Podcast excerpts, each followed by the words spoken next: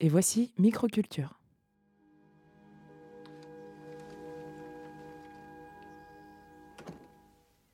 Ils ont marché.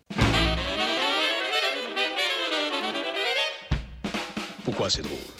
Ah, c'est Parce que c'est l'humour. Comprenons parfaitement. Mais pourquoi c'est drôle l'humour? Maître Lequel Enfin, vous m'en connaissez pas Les dates arrivent feront Benito, le roi du gâteau Il dit 5, 4, 3, 0 et après, paf, pastèque.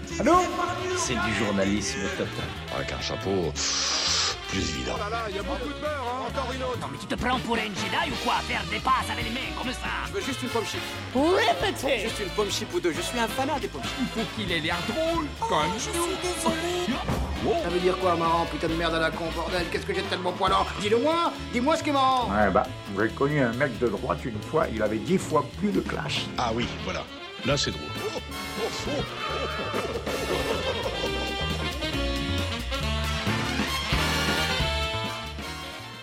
Bonjour à tous et à toutes, vous êtes toujours sur JetFM 91.2 et vous écoutez Microculture. Pour rappel, Microculture, c'est une émission mensuelle où l'on parle d'œuvres culturelles qui nous ont marquées, des grands classiques comme des pépites de la contre-culture, de tout milieu, musique, cinéma, jeux vidéo, littérature, etc. Et évidemment, je ne suis pas seule et comme à l'accoutumée, je suis accompagnée de Hugo Bonjour. et de Rémi. Bonjour. Et ce mois-ci, l'émission aura pour thème la tête dans les étoiles et on commence tout de suite. nuages. Dans les nuages, dans les nuages. Pardon, la tête dans les nuages, T'as très envie d'aller dans l'espace, mais on fera ça plus tard. Ah peut-être. ouais, grave. Ce sera pour une prochaine fois. Dans mes notes, j'ai écrit plusieurs fois tête dans les Aujourd'hui, étoiles. aujourd'hui, on se limite au ciel. insupportable. On se limite au ciel. Pas trop, pas trop. Du coup, la tête dans les nuages. et on commence tout de suite avec Rémi qui va nous parler de Pilote Dragon, Isone et euh, Masotan. Masotan. Tout à fait. Alors, je commence effectivement pour cette émission et euh, je vais donc vous parler d'une série d'animation japonaise qui a été produite par le studio d'animation Bones en 2018 qui s'appelle en français Pilote Dragon, deux points, Isone et Masotan. Donc son titre original Isone to Masotan, euh, qui, est donc sorti euh, entre le 13 avril et le 29 juin 2018 euh, au Japon sur Tokyo MX et BS Fuji avant une sortie inter- inter- internationale pardon, sur Netflix le 21 septembre 2018. Elle a été réalisée par Shinji Higuchi et écrite par Mari Okada. Alors, euh, rapidement, Shinji Higuchi, c'est un, c'est un réalisateur assez connu dans le milieu euh, qui ne fait pas que de l'animation. Il a, il est notamment, euh, il a notamment aidé euh, Hideaki Anno récemment pour les Shin Godzilla et les Shin Ultraman, donc les films, les films de monstres du coup qui sont Mm. sortis bah, depuis, qui sortent depuis quelques années au Japon. Ouais, film de monstres un peu postmoderne qui ont une très bonne réputation, en tout cas, surtout le Shin Godzilla. Tout à fait. Et donc, la série dont je vais vous parler euh, aujourd'hui, je vais vous donner le, pitch officiel de, de Netflix. Donc, Isone Amakasu est une jeune femme qui vient d'arriver sur la base aérienne de Gifu en tant que membre des forces aériennes d'autodéfense japonaises, donc l'armée japonaise. Elle a pris la décision de rejoindre l'armée pour s'éloigner de ses proches avec lesquels elle a du mal à interagir à cause de sa manière très candide de parler et de ses remarques parfois très blessantes, bien que ce ne soit pas son intention. Sa vie va complètement changer lorsque l'OTF, donc euh, Organic Transformed Flyer, donc OVT en français pour euh, organisme volant transformé, un dragon résidant dans la base, l'a choisi comme pilote.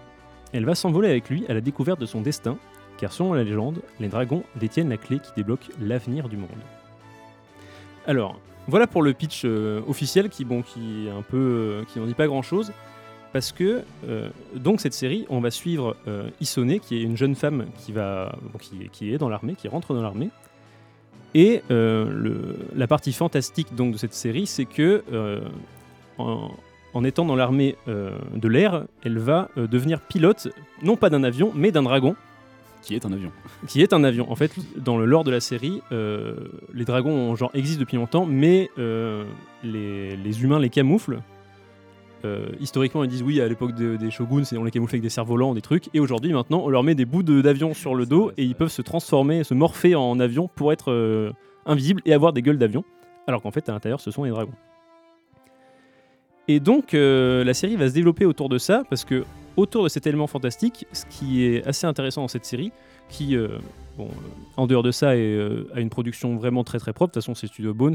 Pour ceux qui connaissent pas Bones, ils sont connus notamment ces dernières années pour euh, la série euh, euh, My Hero Academia. Euh, ils ont fait les deux séries euh, Full Metal Alchemist. De toute façon, c'est un studio qui est très coté, qui a beaucoup de moyens et qui fait des productions euh, souvent très clean. Oui, franchement, sur les animations là-dessus, c'était très propre. Mais, euh, mais du coup, au niveau de l'écriture, cette série, je la trouve assez intéressante parce que sous couvert de cette espèce de pitch euh, un peu euh, rigolo, on est japonais, on met des dragons et des, des robots géants et des choses comme ça. Et ben un peu comme Evangelion d'ailleurs, c'est, c'est- c'est- le côté Evangelion de cette série justement, c'est qu'on va se servir de ce, cette base très euh, très jouesque, je ne saurais pas comment le dire, mais voilà, un peu cette, cette base rigolote pour en fait parler de problèmes de société et de problèmes euh, et de problèmes euh, émotionnels pour les pour les personnages principaux. Parce que donc, euh, c'est pas vraiment du spoil parce que ça arrive assez rapidement dans la série, mais ça va être développé tout au long. Tout le propos de cette série va être, va être du coup fait pour parler de plein de problèmes de société du Japon en toile de fond. Et c'est une espèce de métaphore géante parce qu'en fait, euh, cette jeune femme Isone, du coup, elle a des problèmes de communication. Elle, euh, elle a du mal à se faire des amis et même euh, elle a même tendance à elle-même se mettre en retrait, ne pas parler de peur de blesser les gens et d'être encore plus rejetée. Et en fait, c'est l'une des raisons pour lesquelles elle, va s'épanouir en devenant une pilote de dragon, mais c'est aussi en fait dit dans la série que c'est une des raisons pour lesquelles la dragon l'a choisi en fait, parce que c'est une espèce de symbiose entre le- la pilote et le dragon qui fait que euh, les deux se complètent, parce qu'en fait les, les deux manquent quelque chose. Mm. Pour le dragon, c'est expliqué dans le lore que en fait les dragons, si ils ont besoin d'avoir un pilote, c'est parce que euh, au niveau de l'organisme, en fait, ils ont besoin d'avoir quelqu'un qui les contrôle, parce que sinon ils peuvent pas voler correctement. Ouais, Il y a un truc chimique. Et du coup, ils euh, peuvent pas vraiment- dépenser leur énergie et finalement, ils, euh, ils sont dans le mal. Et du coup, par contre, pour les humains, c'est que justement, euh, ben, les, les quatre ennemis, les, les cinq femmes pilotes qu'on va voir dans la série, en fait, on va rapidement se rendre compte qu'elles ont, elles sont toutes plus ou moins mal, mal dans leur peau pour des raisons différentes et qu'elles vont trouver un but à leur vie et, euh, Et un équilibre et un dans voilà, euh, en, en devenant pilote. C'est vrai que c'est très, fait- très Evangelion. hein. Et, et ça fait très euh, promo pour l'armée aussi. euh. Oui, alors oui et non. Ça, c'est une question très compliquée, je trouve, pour cette série. euh, Et oui, et c'est extrêmement intéressant C'est pour parce ça que que j'apporte mon point de vue plus, extérieur euh, qui est dans pas, les, dans les faits, c'est vraiment plus une tranche de vie en fait. Et qui, se, tr- qui se trouve être dans un centre d'instruction de Oui, l'armée. parce qu'en plus, euh, le ton, D'accord. le, c'est très tranche de vie et le ton est extrêmement léger. hein. C'est vraiment euh, humoristique. beaucoup plus c'est facile à Mais, digérer. euh, On parle d'Evangelion, mais c'est beaucoup plus facile à digérer que, Oui. que Evangelion. par, euh, pour avoir juste vu euh, soit euh, du trailer ou des petits extraits ou des trucs comme ça, Mm.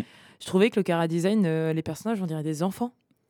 Euh, ouais, mais c'est un espèce de petit Non, design mignon, mais Ouais, c'est pas dans- des enfants. Dans le vois. contexte, ça va, un mais le, le- le trait général est vraiment très doux et très rondouillard. peu. ouais, voilà, il y a un sur- petit sur côté un les- peu chibi. euh, c'est très chibi mignon, mais de toute façon, c'était cette mouvance, hein, pareil. Ouais, bah, de pas toute trop façon- non plus, parce que ça m'a plu quand même. Donc, euh, Oui, voilà, mais par exemple, Made in Abyss, c'est le même principe, c'est cette Oui. espèce de mouvance au Japon de on dessine des on Des fait on trucs, fait des mangas ou des, des- ou des dessins animés euh, dessinés de manière assez mignonne et chibi pour en fait parler de, de, problèmes plus graves. Bon, là, Là- du coup, c'est pas des Non, trucs. Là, ça reste léger. vénère, je pense. euh. Là, ça reste léger, bien sûr, mais euh, bien sûr, ça parle totalement et ça remet totalement en question euh, la place de la femme dans l'armée et la place de la femme dans la société japonaise. La- toute la série euh, ne parle que de ça, euh, soit en métaphore, soit même euh, de façon un peu, un peu plus ouverte, parce que euh, bah, déjà, il y a souvent des remarques qui sont faites à ce sujet, parce que toutes les pilotes de dragons dans l'armée sont des femmes, Oui. dans la série. Dans la série. Et, euh, et sauf qu'en fait, elles sont sur une base aérienne, donc il y a aussi d'autres gens, et tous les pilotes de- d'avion, eux, sont des hommes. Parce que de toute façon, euh, d'ailleurs, euh, coïncidence rigolote, mais qui, en, qui- en est sûrement une. Euh, la série a été finie de diffuser fin juin 2018 au Japon, et la première femme pilote de chasse du Japon est entrée en service deux mois plus tard, le 23 euh, octobre. Oui, c'est ça Non, 23 août, c'est ça, 23 août 2018. Donc en fait, au moment de la série, il n'y avait zéro Oui, femme pilote encore quand la au, série au Japon faite, ouais. en fait. Euh, D'accord. Absolument, ouais. Ce qui met au- d'autant plus en lumière ce qui se passe dans la série parce que du coup, au sein de la base, euh, en fait, les, les femmes pilotes dragons sont extrêmement euh, dénigrées. Elles sont en mode, oh, elles nous causent que des problèmes. euh, Il y a même, il y a même un des pilotes du coup qui est un personnage secondaire récurrent qui est euh, qui drague ouvertement euh, les meufs et Celui qui va et qui est un peu sympa. Non, lui ça va. Non, lui, il est gentil. Lui, il est cool, c'est celui qui s'occupe des pieds de dragon, mais euh, enfin qui s'occupe des dragons, pardon. Oui, c'est celui qui s'occupe des Mais dragons. il y, a lui, il est gentil. un- il y a un pilote d'avion de chasse qui, lui, euh, fait juste du- de, de la banalisation de harcèlement sexuel sur ouais. les personnages féminins. Et euh, du coup, c'est il est détestable. Et tout le monde est genre, ok, bon, bah, c'est bizarre. Oui, parce que du coup, on a vraiment le point de vue. euh, Enfin, le casting principal est quasi intégralement féminin et ça va Oui, être tout, tout le, à fait. tout le sujet de leur, de leur situation dans, dans ce milieu. Quoi. Et, euh, et en plus, euh, encore, encore une couche euh, par-dessus, c'est que au sein de la série, dans le. Enfin, l'un des enjeux principaux va être d'apprendre à piloter son dragon et surtout d'entrer en symbiose avec son dragon. Mm.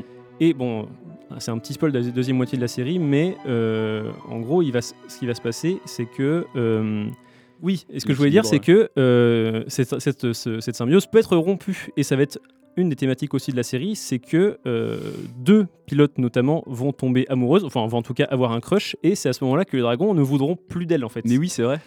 Les dragons, ils veulent une relation euh, exclusive. Voilà. Et, euh, C'est un peu bizarre ça. et là, et là où dans euh, la série, bon, ça, ça devient un problème euh, important pour euh, l'histoire, en fait, on, on se rend très bien compte de- que la comparaison s'est fait par rapport à la société japonaise, où au Japon, les femmes, soit elles sont femmes au foyer, soit elles travaillent. Et les femmes qui, ouais. les femmes qui sont mariées avec un enfant et qui travaillent sont extrêmement mal vues au Il y Japon. a aussi un personnage d'ancienne pilote qui est vachement cool justement et qui Tout vient à fait. faire le parallèle là-dedans. Mais après, C'est assez euh, rapide. pas Si, tout si, dire non, mais plus, c'est assez rapide dans la série. c'est- Dans la série, c'est au troisième épisode qu'il y a une, oui, il y a une l'ancienne pilote du dragon principal de la série, Ouais. donc Masotan, euh, vient le voir et dit, ben en fait, euh, moi je suis parti parce que j'ai j'ai- j'ai rencontré quelqu'un, je suis tombé enceinte et du coup le dragon il voulait plus de moi. Et, on est au Japon, mon pote. Et là, le parallèle, il est instantané. Ouais, en fait, c'est genre, ben ouais, du coup, j'étais une femme avec un travail, mais j'ai rencontré quelqu'un, je suis tombé enceinte, donc je. Donc je- j'ai pas de je- travail. je- je- J'ai plus de travail. Ouais, c'est ça. D'accord, ok, c'est intéressant. Donc voilà, toute Sympa, la série hein. ne parle que ça. Pour avoir déjà rencontré une grand-mère japonaise qui déteste les hommes, euh, c'est J'imagine qu'il y a des c'est raisons. très hein. très intéressant. Il y a fui le Japon justement par rapport à ça. Ouais, ouais, effectivement. Euh, donc voilà. Et euh, ben, du coup, je vous conseille. Je sais pas, il me reste beaucoup de temps pour en parler ou pas? Euh, Moi, j'ai une, j'ai une on question. approche de la fin J'ai une question mais, euh, affreusement technique si t'as envie de, de la tenter pour la fin. Est-ce que le Japon, ils, ils sont pas censés pas avoir le droit d'avoir une armée? Comment ça se passe? Alors ça, j'en ai aucune idée. Mais c'est pour ça que La série, elle a pas trop de point de vue là-dessus. Elle en parle pas trop, je crois. mémoire. l'armée s'appelle la force d'autodéfense. Hein, Je le rappelle. Oui, hein, euh, parce que- dans la vraie vie comme dans la série. Parce que dans la vraie vie, ils ont une force d'autodéfense qui est armée et du coup, enfin, ils entraînent une armée techniquement, mais parce que c'est une armée qui est censée rester sur le pays, tout ça. machin. Bah, comme, la Suisse a une armée aussi. Tu me Ouais, non, c'est vrai. Oui, mais sauf que la Suisse, ils sont pas interdits d'en avoir. Oui, contra- c'est vrai. Contrairement au Japon euh, après la Seconde Guerre. je sais pas si la situation politique a évolué de- depuis 45, Mais, hein, euh, j'imagine. bah, alors de mémoire, en tout cas, la série ne milite pas du tout pour un pour un espèce d'armement du Japon parce qu'en ce moment, c'est un truc qui est vachement fait en, ah oui, politique au Japon actuellement euh, de, de défendre euh, le droit le droit d'avoir une armée pour aller euh, re- retaper euh, sur l'Asie du Sud-Est. Non, non, mais c'est vrai que je pense que le, la- le fait d'ancrer la série dans un, enfin, dans un, une situation dans, dans l'armée, en fait, euh, du côté militaire, c'est vraiment pour encore plus accentuer ce côté absence de femmes, en fait. c'est et- l'allégorie. Oui, c'est ça. c'est- Parce que du, pour, du euh, coup, les, c'est le, les- c'est le milieu parfait pour créer ce- ce- ce- cette métaphore. euh, oui, parce que les personnages principaux sont Dans tous féminins, mais en fait, euh, il y a extra- enfin, de toute façon, je crois qu'il y a les cinq pilotes, euh, leur euh, espèce de sous-chef qui est sympa là, Mm. et après il y a que des hommes dans la série quasiment. Non, et puis il y a, y a bon, deux, trois autres Ouais. personnages. En fait, les personnages féminins sont centraux, mais on voit souvent qu'elles sont écrasées au milieu d'un milieu d'hommes Est-ce que ça passe le test de Bechdel Bah oui, parce que c'est que des meufs qui parlent. C'est que des meufs qui ensemble. parlent ensemble, euh, Oui, qui parlent ensemble, mais est-ce qu'ils parlent d'hommes? C'est ça le truc. Pas forcément. Non, pas que, non. non. ça dépend Bah des, épisodes, que de leur taf. situations. Et elle parle très souvent de leur taf et d'elle-même. donc, D'accord, euh, ok. Bah c'est parfait. Donc c'est c'est parfait. Et en plus du coup, oui, c'était juste pour aussi pour euh, même si c'est un sujet qui est un peu inévitable, pour repréciser que c'est une série qui est vraiment pas militariste et qui est qui est vraiment beaucoup plus dans la tranche de vie, souvent même euh, assez assez douce, assez euh, assez rigolote en fait. Oui, c'est très sympa. Mais en, c'est- plus- c'est en plus, c'est alors, plus feel good que, que ce qu'on. un truc que j'ai trouver rigolé aussi en, en voyant. Alors je sais pas si c'est des placements de produits ou si c'est plus pour ancrer la série dans le réel, mais il y a, mais, alors déjà il y, a la- il y a la vieille qui vend des yaourts. Ouais. Mais, euh, mais du coup, il y a plein de, de trucs de la vraie vie qui sont implémentés dans la série. Notamment, il y a l'une des pilotes qui se fait acheter à un moment avec des scans de Kingdom. Mais officiel. Oui, c'est vrai, c'est vrai. euh, Ah oui, Elle. King- elle lit Kingdom dans le truc. ça, Elle lit ouais. Kingdom et moment, il y avait Eh, franchement, si tu fais cette mission pour moi, euh, je te file des scans en avance et tout. Euh, Je vois, ok. Bon, après, c'est peut-être juste du business aussi. hein. Ça, produit- alors, ça- c'est ça peut-être sert à produire des séries aussi. hein. Je, je n'en- je n'en sais rien.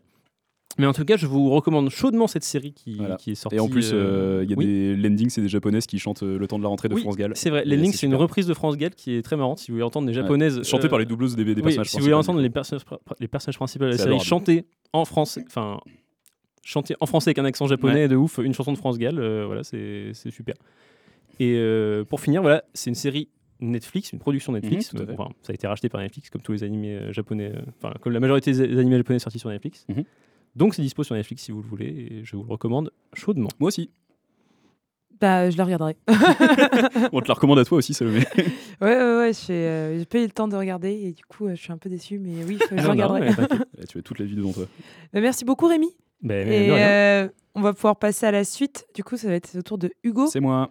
qui va nous parler d'un petit, une petite licence de jeux vidéo, Un je sais pas. petit jeu vidéo. Je vais parler de- d'une série de jeux vidéo. Oui, j'ai dit euh, licence. Le terme licence. Ouais, licence, c'est bien franchise, on va dire. Franchise Corpus. qui Il y s'appelle en a deux, quoi. Gravity Rush. Il y en a deux et demi, on va dire. Oui.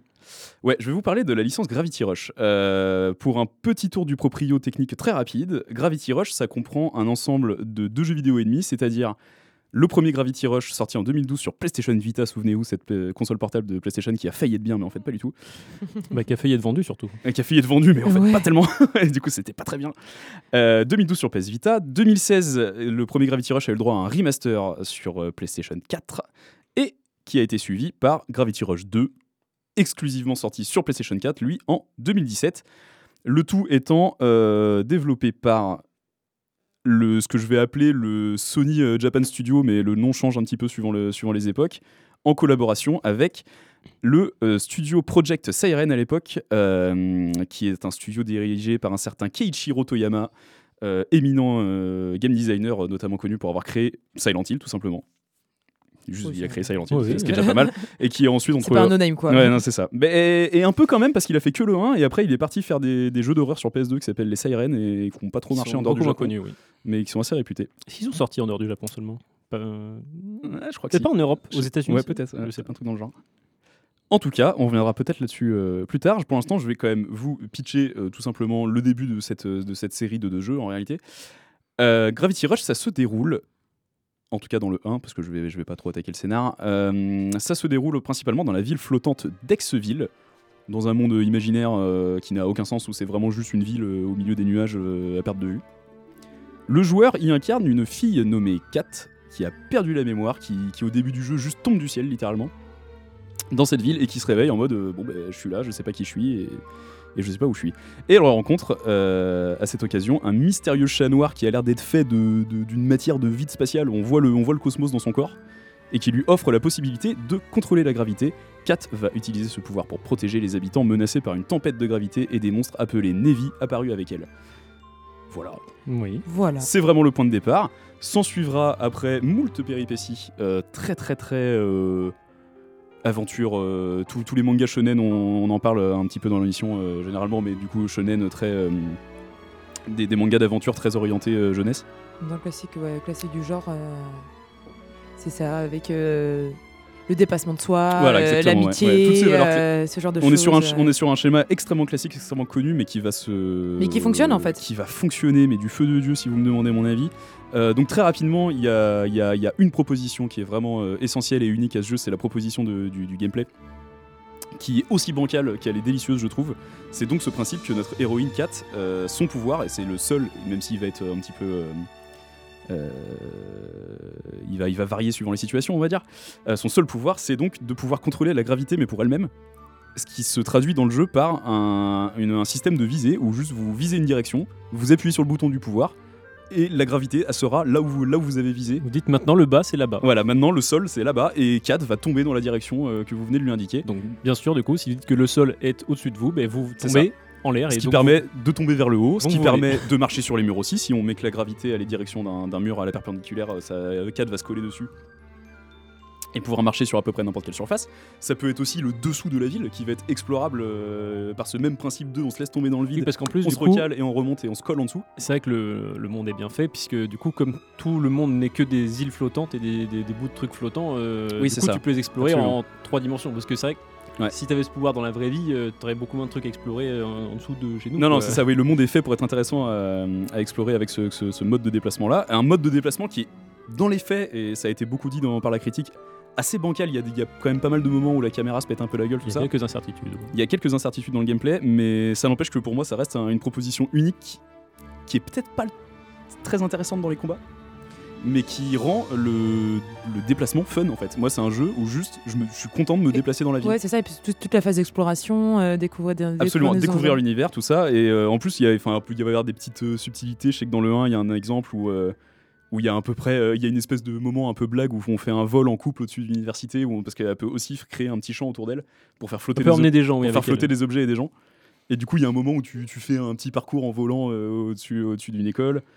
Euh, y a, dans le 1, il y a l'exploration du pilier central du monde euh, qui, est, un, moment euh, assez, assez fou. Euh, dans le 2, on peut noter la navigation entre les différents quartiers, parce que le 2, il a trois quartiers principaux. qui sont à trois niveaux de hauteur différents. Où du coup, tu as le quartier moyen qui est le plus grand, le quartier des pauvres qui est tout en bas et qui est très très bas, et le quartier des riches qui est très très haut. Et ils sont tous séparés un peu visuellement par des couches de nuages. Et ça crée, ce, ça crée cette situation assez incroyable, je trouve, de je suis dans une zone, je veux aller à celle qui est en dessous.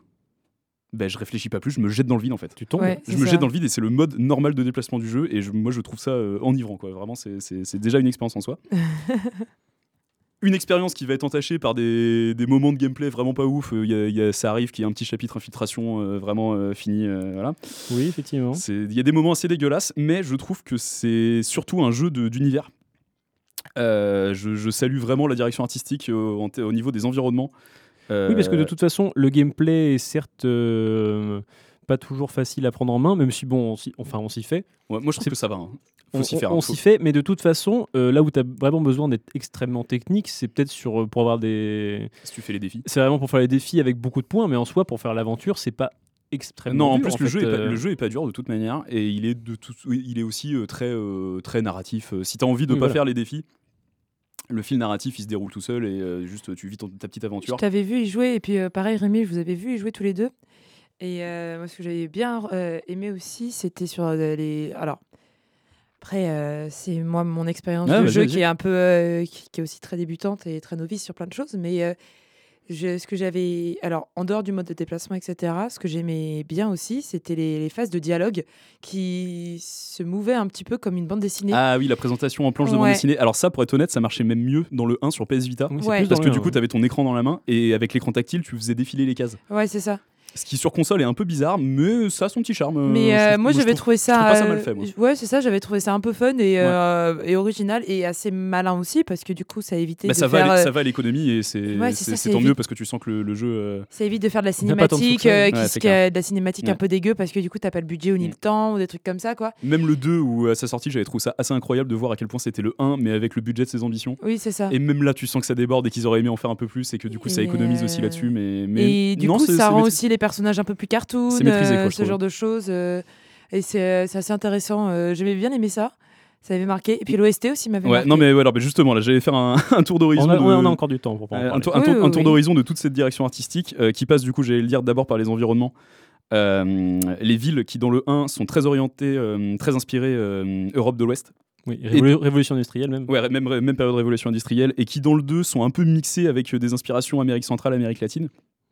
Ce qui va se retrouver également dans l'OST, dans la bande son, composée euh, dans, les deux, les- dans les deux épisodes par un certain Koei Tanaka, euh, qui est connu euh, chez les amateurs et amatrices euh, d'animation japonaise, car il a travaillé sur Dragon Ball, sur Gundam, sur Pat Pas Labor. Dragon Ball Z, attention. Non, non, Dragon Ball tout court. Hmm. Gunbuster, Pat Labor, Gundam, un certain One Piece, que je, je sais pas ce que c'est. Je, pas, je connais pas. Je, je connais pas, je connais pas du tout. Et euh, non, mais en plus, du coup, euh, je- Le OST de One Piece, c'est incroyable. même, Moi, si je connais, même si je connaissais un petit peu l'OST de One Piece qui, qui a l'air effectivement formidable, euh, il y a un truc qui est sûr, c'est que là, c'est vraiment le feu en fait sur Gravity Rush. Ouais. Euh, pareil avec ces mêmes. euh, dans le 1, il va y avoir des espèces de, jazz un peu années 20, machin truc. Dans le 2, il y aura aussi euh, des percussions d'Amérique latine. Enfin, il va aussi s'adapter à cette direction artistique très changeante. Dans les deux cas, en plus de ce que j'ai déjà dit, il y a aussi les niveaux des failles gravitationnelles qui sont des niveaux à part, en dehors du monde ouvert. qui sont des, des niveaux beaucoup plus linéaires, beaucoup plus action, mais qui sont en termes de direction artistique beaucoup plus psychédéliques, beaucoup plus dans des, dans des espèces de délires visuels très. On a l'impression de jouer c'est dans- comme le monde distorsion d'un Pokémon ou pas je sais pas, je suis jamais allé dans le monde distorsion de Pokémon. C'est à la fin du jeu, j'ai jamais fini un Pokémon, donc vraiment. C'est euh, celle que pas j'ai ça C'est va. même pas la fin du jeu. C'est même pas la fin du jeu. Enfin voilà, il y a vraiment des niveaux où t'as l'impression de jouer dans une lampe à lave avec des bouts de ville qui flottent dedans et c'est, c'est- je trouve ça absolument formidable. Et où l'OST va aussi se transformer et devenir euh, complètement débile avec des synthés, euh, de, enfin, des espèces de sons euh, qui n'ont pas de sens. Et je retombe sur mes pieds déjà et sur ce que tu disais euh, tout à l'heure. Même si l'histoire, en termes de narration, c'est très banal, ça a le mérite d'être efficace.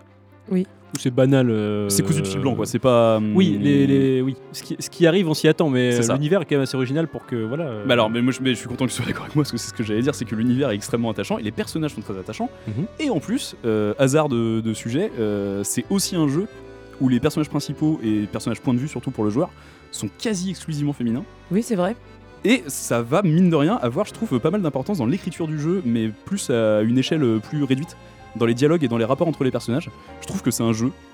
Et je sais pas si c'est. Franchement, je suis totalement dans le flou là, de, de ce que je dis. Je sais pas à quel point c'est un truc qui a été réfléchi par les auteurs et. mm, J'allais dire autrices, mais je crois que, je crois que ça a été écrit que, que par des mecs, il me semble. Euh, mais c'est un jeu qui, je trouve, est hyper intéressant en termes de représentation de la femme. Notamment, ça fait un peu couche sur couche, mais notamment dans un jeu vidéo japonais, Oui, grand public. Oui, c'est Grand vrai public, que dans, grand public dans le sens accessible, c'est vrai qu'elles sont toutes habillées. tout public. Alors déjà, Euh, déjà- non mais déjà en termes de, sont en termes de cara design, de character design, donc ce qu'on appelle le character design, c'est vraiment ce, le du domaine très précis de designer les personnages. Littéralement le design du personnage. ouais. Par rapport, même pas par rapport à la moyenne des jeux vidéo japonais, par rapport à la, la moyenne des jeux vidéo tout court, la sexualisation des personnages féminins est quasi inexistante. Oui. Elles sont un peu waifu. En vrai, euh, entre les, co- les costumes de Il y, a- y un côté euh, mignon. Ouais, alors, oui, alors s'il y euh, Kat, ouais, un petit peu, mais en vrai, je trouve que enfin, c'est il y en a un peu dans les costumes secondaires. Dans les costumes bonus, ça commence, Oui. à, déra- ça commence à déraper. Et j'ai notamment une anecdote là-dessus. Mais où ça, même sa tenue de base, elle reste parfaitement. euh, chaste. Ouais, mais non, c'est vrai. non, mais, Enfin, c'est pas une gainée quoi. ça- Non, non, mais exactement. non, ça, ça reste très chaste et très euh, bah, tout public en fait. Enfin, genre, C'est il ça. y a un moment, il faut aussi avoir ça en tête. Et même, ça va même un peu au-delà de ça. J'ai j'ai une anecdote euh, dans le 2 qui m'avait vraiment. euh, où ça a vraiment l'air d'être un détail, mais je vous jure que dans le, dans le monde du jeu vidéo, c'est vraiment une montagne quoi. Dans le 2, il y a une mission secondaire où il y a un papy un peu euh, où tu sens comment il parle, tu dis ok, lui ça va être le papy un peu pervers, tu vois. C'est T'as génial. t'as les codes un peu des, des japonais, euh, Oui. de la culture japonaise en tête, euh, de la culture pop japonaise en tête, pas, pas faire de, de réduction non plus pas être réducteur. Euh, t'as, un- t'as un papy un peu pervos euh, qui te dit Hey, euh, voici un appareil photo, parce qu'il y, a un- il y a un mode photo dans le 2. Euh, tu voudrais pas faire une quête secondaire où tu vas. euh, J'aimerais bien avoir 5 photos de belles meufs. Parce que du coup, dans les villes, il y a aussi plein de PNJ, euh, hommes ou femmes et Oui. tout, euh, qui se baladent. Euh, du coup, moi, sur le coup, je, je suis au début du jeu, j'en ai pas encore marre des quêtes secondaires. Du coup, je me dis Ouf, ça y est, c'est le moment japonais que je vais pas trop aimer. Ça va être un peu, un peu, un peu malaisant, quoi. Je le fais pour voir.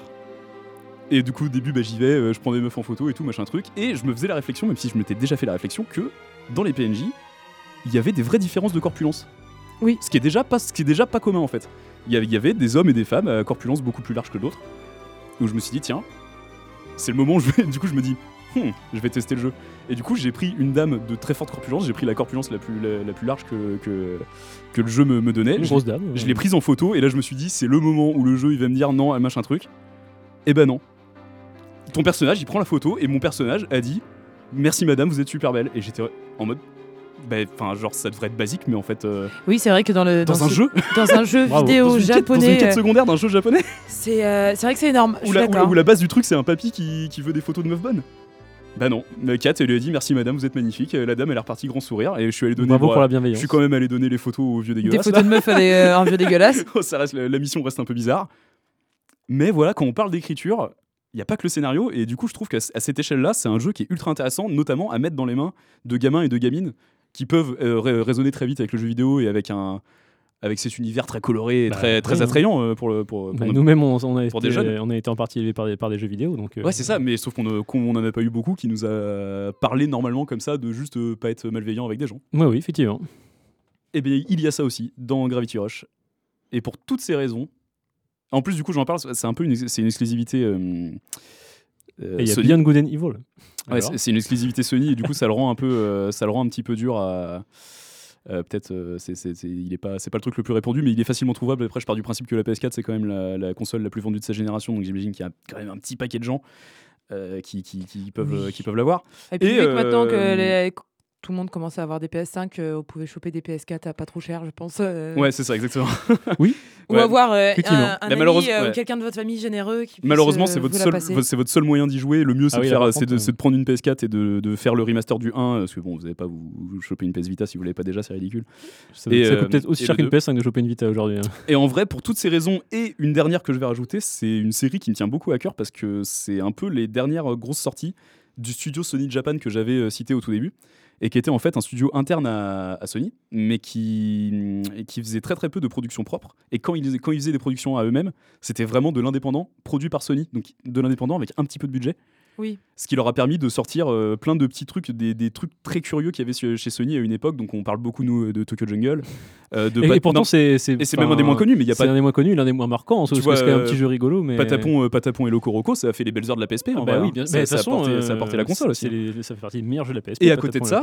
À côté de ça, et ce depuis longtemps, euh, quand ils font, quand ils faisaient pas des quand ils faisaient pas des productions à eux-mêmes, ils participaient à des projets un petit peu sur le côté. Du Ico, du Shadow of the Colossus, ils ont, ils ont, ils ont développé Bloodborne en fait. Ouais. Et ouais, sauf, ben, sauf que Sony leur a fermé la gueule et que maintenant il ne reste plus que les studios des gens qui se sont barrés et des gens talentueux comme Keiichiro Toyama euh, qui prépare un jeu d'horreur avec son nouveau studio Bokeh Games. Mais j'espère que, des- cet héritage va rester en vie. Quoi. Il y a bien une partie des gens qui se sont retrouvés dans un. Il y a bien, il y a bien un studio principal Sony euh, au Japon, non Mais il n'y a Euh, plus de studio interne Sony Japan. Il n'y a plus cette section de faire des, des double A. Ah ouais, mais euh, attends, mais tous ces gens, ils sont partis. Non, mais on a le temps encore. bah, ils sont soit très, très rapidement, ils sont soit avec Toyama chez Bokeh Games, soit avec, avec Mikami à chez Tango Gameworks. Ouais. Mais c'est tout en fait. Parce qu'ils s'étaient déjà tous barrés. En fait, c'était déjà un truc où les rats quittaient le navire parce que ils sentaient bien que Sony les, les dévaluait de ouf et euh, commençait vraiment à, à plus s'occuper d'eux. Et euh, ils ont commencé à se barrer. Puis Sony a dit ouais ouais barrez-vous, euh, on ferme. Ok, bon, bah, Donc euh, cool. voilà, c'est un truc très très très actuel de euh, un peu comme le cinéma en mode où le, le marché laisse surtout la place soit aux très gros blockbusters, soit aux, aux indépendants vraiment indépendants. Et, Et les on- et- indépendants vraiment indépendants du mal aussi à se faire leur place du coup. Ouais, non, mais ce qui, euh, ce qui reste dur pour eux, mais je veux dire en termes oui. de visibilité, même pour le public, et ce qui laisse énormément, assez peu de place pour une espèce de frange entre les deux de, de jeux, de jeux ou de films à moyen budget avec des ambitions euh, débordantes euh, et des finitions euh, toujours un peu nulles, mais qui, qui faisaient les belles heures de la PS2 et de la Bah oui, PS3. mais et c'est vrai que moi, maintenant, on a moi, plus que un- les. Moi, c'est un créneau qui me manque un peu aujourd'hui. C'est vrai que dans le jeu vidéo, on a surtout maintenant les, enfin, les indépendants officiels, mais ceux qui se font en c'est souvent ceux qui sont soutenus par les, les gros. Et même Et eux, c'est des petits, tu vois. Ouais. Tu vois, Gravity Rush 2, des trucs comme ça. Nier Automata, c'est des exceptions en fait. Euh, Mhm. c'est- Mais pourtant, moi, c'est c'est c'est un peu mon jeu vidéo. Mais c'est souvent, quand on- c'est souvent quand les gros studios laissent la place à des créateurs. Exactement. euh, Ouais, des jeux d'auteur en plus. Mais souvent des jeux c'est- d'auteur. Bien sûr. Oui, c'est ça. Voilà. C'est bon pour toi? Ouais, je pense que moi c'est bon. j'ai- Bah, jouer à Gravity Rush. Jouer à Écoutez Gra- l'OST de la- jouer à Gravity Franchement, si Ouais. vous pouvez pas jouer à Gravity Rush, J'ai juste écouté l'OST et c'était très très plaisant. passez-vous euh. les OST. Je crois que la première c'est 2 CD, le- la deuxième c'est 4 putains de CD. Mais tu, C'est incroyable. tu connais l'OST de One Piece un peu, Salomé Parce que c'est vrai que. Non, j'ai jamais trop fouillé dans l'OST dans, l'OST de One Piece parce que vu que j'ai jamais vu l'anime. Oui, oui, t'arrêtes euh, que le manga. pour, des, c'est vrai que- euh, pour plein de raisons. Bah, faut aimer la trompette. Pour ceux qui aiment l'OST, ouais, faut aimer la trompette. j'adore pour la ceux qui aiment l'OST de One Piece, le, thème principal de Gravity Rush euh, 1, il a sa place dans One Piece. On dirait le thème de Luffy. Ouais, il fait très One Piece. Il fait très One Piece. Ouais. C'est Ah. c'est- totalement euh, One Piece.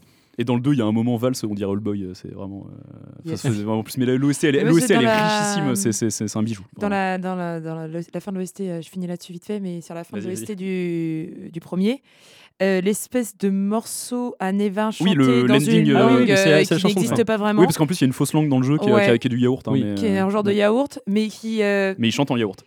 C'est pas un yaourt Animal Crossing, euh, c'est un truc, on dirait des, des vrais sons. il y a Ouais, des oui, il y a quand vrais- même un côté euh, des sonorités un peu latines. Ça ressemble à des mots. euh, Ouais, des, langues européennes un peu. Et elle groove tellement euh, cette Inc- musique, bah, bah, incroyable. euh, celle-là, elle est vraiment un peu triplette de Belleville. euh, Ah, c'est ouais, gros, gros swing, quoi. Gros, gros swing. C'est super. Ouais. Le thème de plus jeune aussi, ça swing de ouf. Allez-y, Ah oui, foncez. tout à fait. Alors, et ben, merci Hugo, Bah, merci à vous. et merci à Gravity Rush. Ah ouais, grave. On va faire une petite pause musicale euh, et on va écouter euh, Airborne Kingdom, The Winds Bazaar. Euh, bah c'est parti.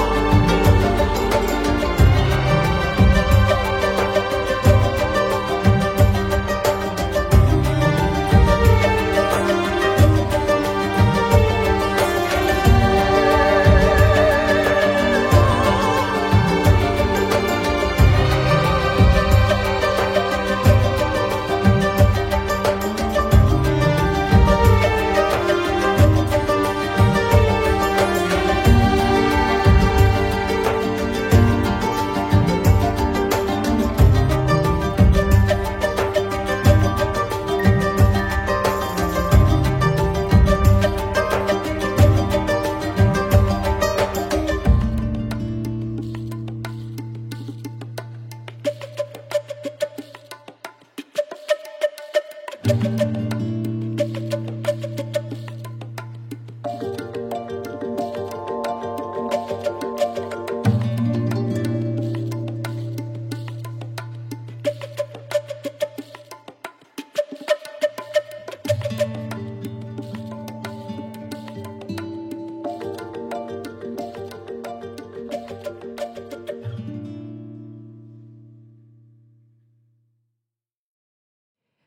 Toujours sur euh, Jet FM, euh, vous écoutez euh, Microculture. Et on vient d'écouter à l'instant Airborne Kingdom The Winds Bazaar, qui est du coup un morceau de l'OST de Airborne Kingdom, qui est, Ouais, ça. Euh, qui est euh, très rapidement un jeu de gestion euh, sorti cette année exclusivement sur PC. Un city builder, euh, comme on pourrait dire, dans le milieu où on construit, et on gère des îles, des îles, des villes volantes avec tout plein de petites hélices et des trucs comme ça. Ça a l'air adorable. Mais personne n'y a joué ici. en tout cas, l'OST composé par un certain Paul Aubry est vraiment elle, très, très très prenante. ouais. C'est super. On va du coup passer euh, au troisième sujet qui est le mien, du coup, cette fois-ci.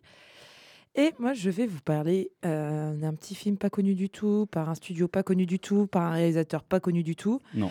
Euh, il s'agit de Laputa, le château dans le ciel, réalisé par Hayao Miyazaki en 1986 et du coup produit par les studios Ghibli, qui Mhm. sont euh, trop connus peut-être. Un film qui Oui. dure 124 On n'a pas besoin minutes, euh, qui a pour euh, titre original, je vais le tenter quand même, euh, Tenku no Shiro euh, euh, Laputa. Ok. Littéralement, Laputa, le château dans le ciel. Voilà. Il y a Jusque-là, de- tout va bien. On s'est pas fait avoir sur la trad. Et, euh, et en fait, euh, en raison d'une petite euh, distribution que proposait le studio Ghibli à l'époque, euh, puis au succès des nouveaux films qui sont sortis plus tard au début des années 2000, comme Le Voyage de Chihiro, Princesse Mononoke, etc.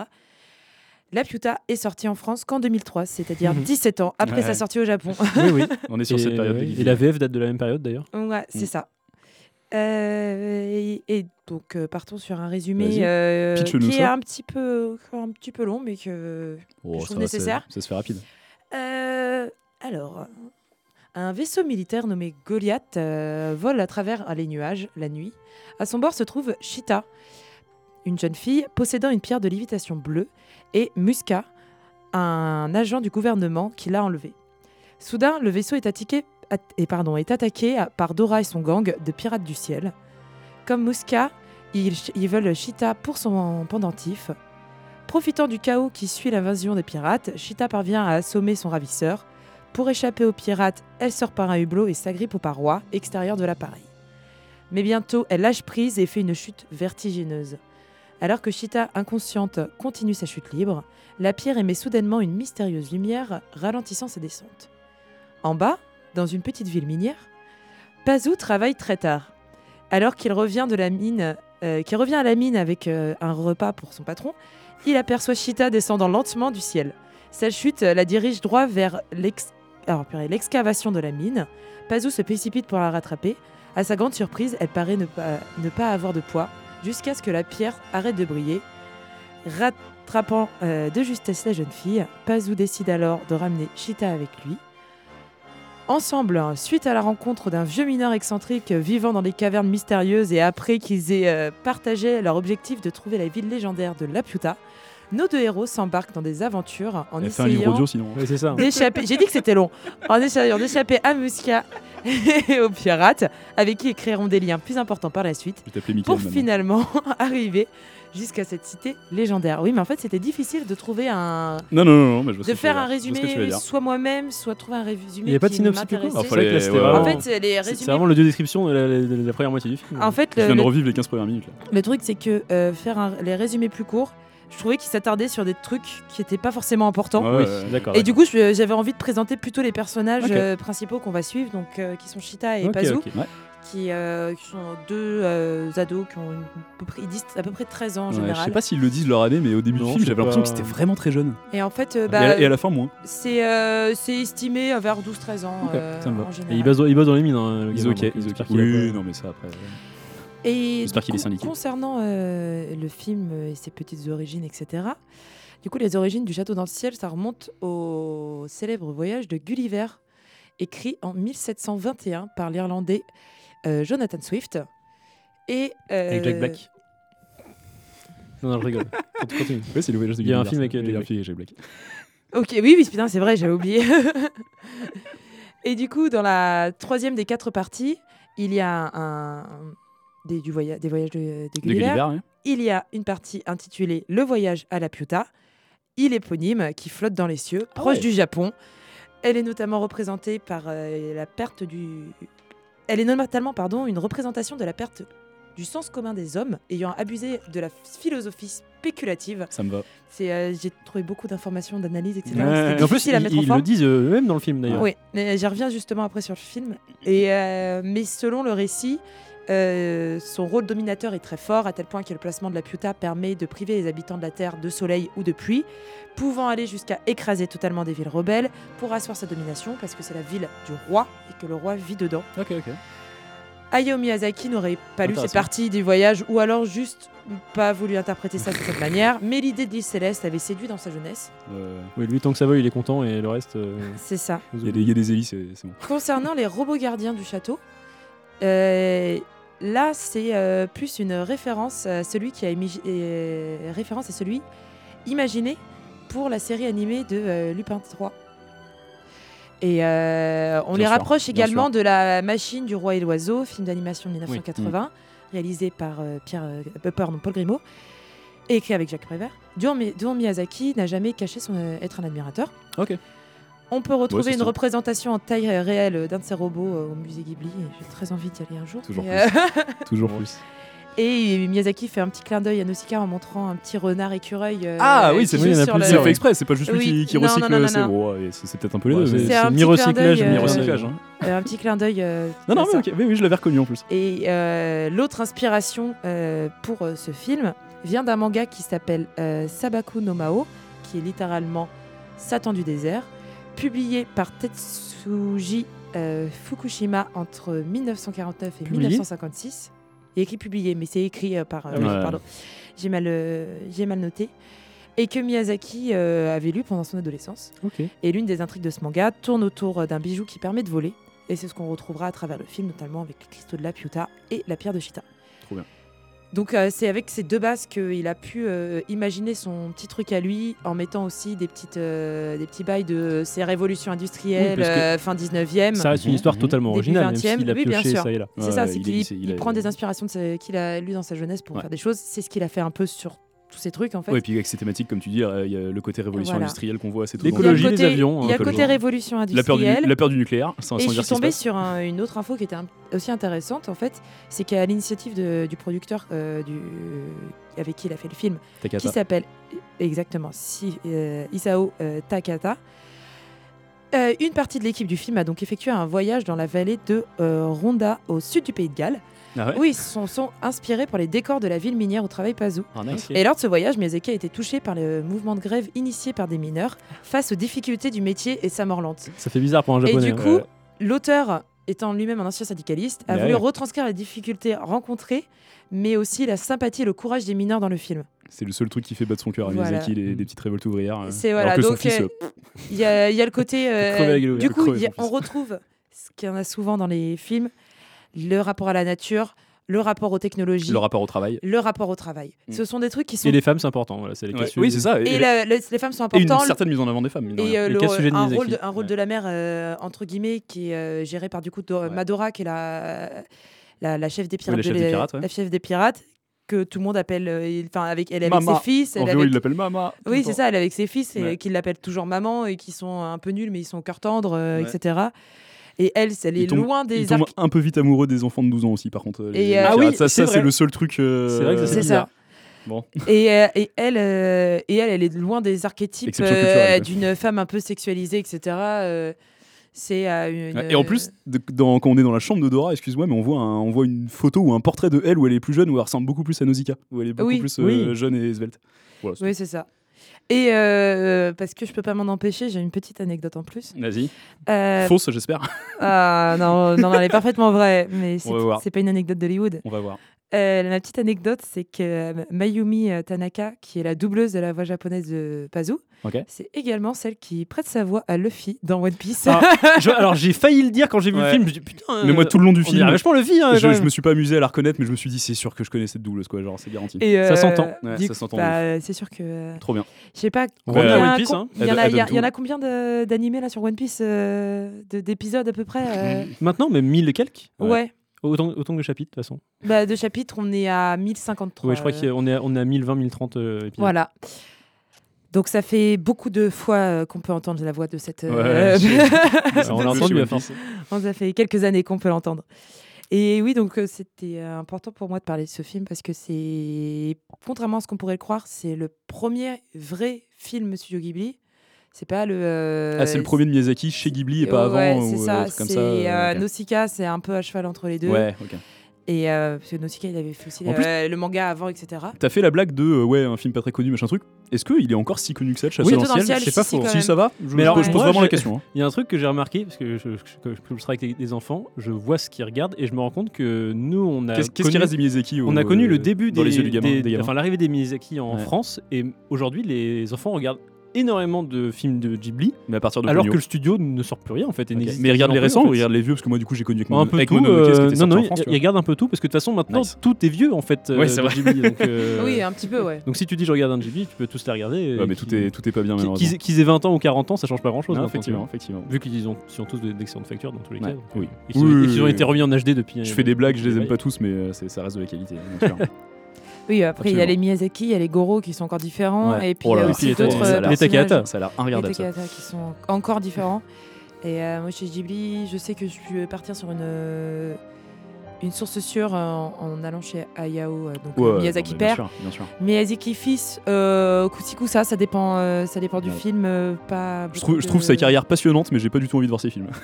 Bah, mais euh, toute son, toute son histoire avec son, sa rivalité avec son daron qui s'occupe pas de lui et tout, qui arrête pas de Ouais, lui dire qu'il est- est Bah, la colline de coquelicot que j'avais vu, je, je trouve, je trouve très chouette. Mais ça fait un petit moment que je l'ai pas vu, mais Yone. Bayashi aussi, moi j'aime bien un peu ce qu'il fait. Et après, dans le reste, Je connais pas trop les autres, ouais. T'as pas vu Ariety J'ai vu Ariety, ouais. Si c'était chouette C'est Ariety. c'est Yone Bayashi qui a fait ensuite euh, Souvenir de mardi. Le Royaume des chats, c'est qui C'est- un, c'est un random, je crois. Le il a fait, il a que ça, alors que moi j'adore le Royaume des C'était chats. c'était pas mal en vrai, le Royaume des chats. J'ai. Voilà. et- Ou alors c'est un mec pas connu qui après est parti. Franchement, je sais plus. Ou Mais alors, mort Non, je crois qu'il soit mort. Du coup, pour recentrer un petit peu, euh, on l'a revu il y a quelques jours avec Rémi. Moi, ça faisait des années que je l'avais pas vu. J'ai adoré, hein, vraiment. C'est c'est même pas ça mon point. J'ai trouvé ça trop trop bien, là, Château l'ancien. Ouais. Et là, où- ce que je trouve, ce que je trouve intéressant, c'est que tu as cité toutes ces inspirations que je connaissais pas du tout et Ouais. qui, sont, qui sont très très cohérentes et je trouve ça très intéressant. Mais ce que moi j'ai vu, euh, surtout en le voyant, c'est à quel point il a, il a été influent. Et j'ai vu des visuels, Oui, genre. oui, par contre, quand on l'a vu, on a dit genre, mais ça, ça- j'ai c'était repris dans plein de trucs, 15 en fait. films. Ouais. Dans ce film, j'ai vu 15 films, 4 jeux vidéo, 3, trois bouquins. Enfin, Mais c'est- on s'est vraiment, fait la euh, même réflexion en revoyant Nausicaa euh, récemment aussi. La, ch- la chute où elle tombe au début, c'est Gravity Rush. Ouais. C'est euh, même extrêmement fédérateur pour Ouais. tout le Japon, en fait, ça. toutes les œuvres japonaises, en fait. L'intérieur de Même l'île, pas que japonaises, l'intérieur de d'ailleurs. l'île, on dirait les tours de combat de Nier Automata. J'ai euh, revu DA, aussi. Trop euh, d'influence. incroyable. Trop d'influence. J'ai revu aussi avec euh, mon colocataire que vous connaissez bien sûr. Euh, euh, Nausicaa de la vallée du vent très récemment. Mm. Et on a été scotché par aussi du coup cette influence que ça a eu Ouais. sur euh, la suite. Le côté de. En fait, ça, ça existe depuis 40 ans et sur- ça, ça a dû découler sur un million de trucs. C'est ça, les musiques orchestrales qu'on connaissait et qu'on ne s'était pas du tout attardé sur les musiques des années 80 qui De- en sont en fait avec ouais, des synthés ouais, incroyables. de Joe Hisaishi, bien sûr. Qui sont Oui, parfaites. redécouvrir les OST, c'est vraiment intéressant, je suis d'accord. Pour les synthés. Et Ouais. euh, pas ce que- ce Hisaishi passe à Nantes euh, en octobre si ça vous intéresse et s'il reste go. encore des places. Nice. Et je vais m'arrêter là-dessus parce que je vois qu'on arrive à court de temps. Et, merde quoi, la Piotale, Non, dans le ciel, euh, vraiment c'est un super film, euh, euh, je vous le conseille. euh, Pazou, c'est- Pazou, c'est Nathan Drake. si euh, vous Toujours un pilier, hein. lui il avait sa place dans les piliers de ouf. hein. Ouais, non, bien sûr, Ouais. franchement. euh, Si vous l'avez jamais, euh, si vous l'avez jamais vu, vraiment, euh, bah, ne loupez pas ça quoi, vraiment. Conclusion assez simple, c'est vrai que c'est un petit chef-d'œuvre. Donc voici pour, euh, voici pour nous. pour, pour Miyazaki et nous, à la même table. Euh, Et voici je- pour la saison aussi. Voici pour la saison surtout. J'aimerais d'abord, euh, enfin, on aimerait d'abord remercier JTFM de toujours euh, nous accueillir euh, pour notre petite émission presque mensuelle, parce qu'en vrai, on fait de notre mieux, mais c'est pas toujours ça. Mais oui, mais, mais merci à tous. merci euh, aussi à vous deux euh, de toujours être merci à toi, de continuer. Merci à- tout le monde, merci à tous. avec ce petit projet qui, euh, qui me tient à cœur. Et puis on se retrouve certainement à la rentrée, je pense. Ça On va souhaiter un bon été à tout le monde. Ouais, ça m'étonnerait qu'on. On, va pas prendre de risques en annonçant des trucs qu'on pourrait peut-être pas faire. Ouais, donc normalement à la rentrée, On va vous souhaiter un bon été. on repart sur une troisième, on part sur une troisième saison Yes. pour euh, pour microculture. Et on va finir cet épisode avec un petit morceau du jeu vidéo. Tout petit morceau Tout de, petit de morceau de minutes. 7 minutes à peine. Trop petit. Euh, 7 minutes 25. du coup, du jeu vidéo euh, Ouais. Journée. Euh, le morceau se nommant euh, Apothéosis. Yes. Et c'est une version orchestrale pour les 10 ans du jeu. Tout à fait, c'est ce, ce- ce- cet incroyable compositeur qui est Austin Wintory, qui avait déjà fait l'OST à l'époque, qui a pour le réorchestrer avec le London Symphony Orchestra toute la bande son de ce jeu incroyable, qui a une musique incroyable. Et c'est parti. Merci à vous et bonne écoute. Au revoir. Salut tout le monde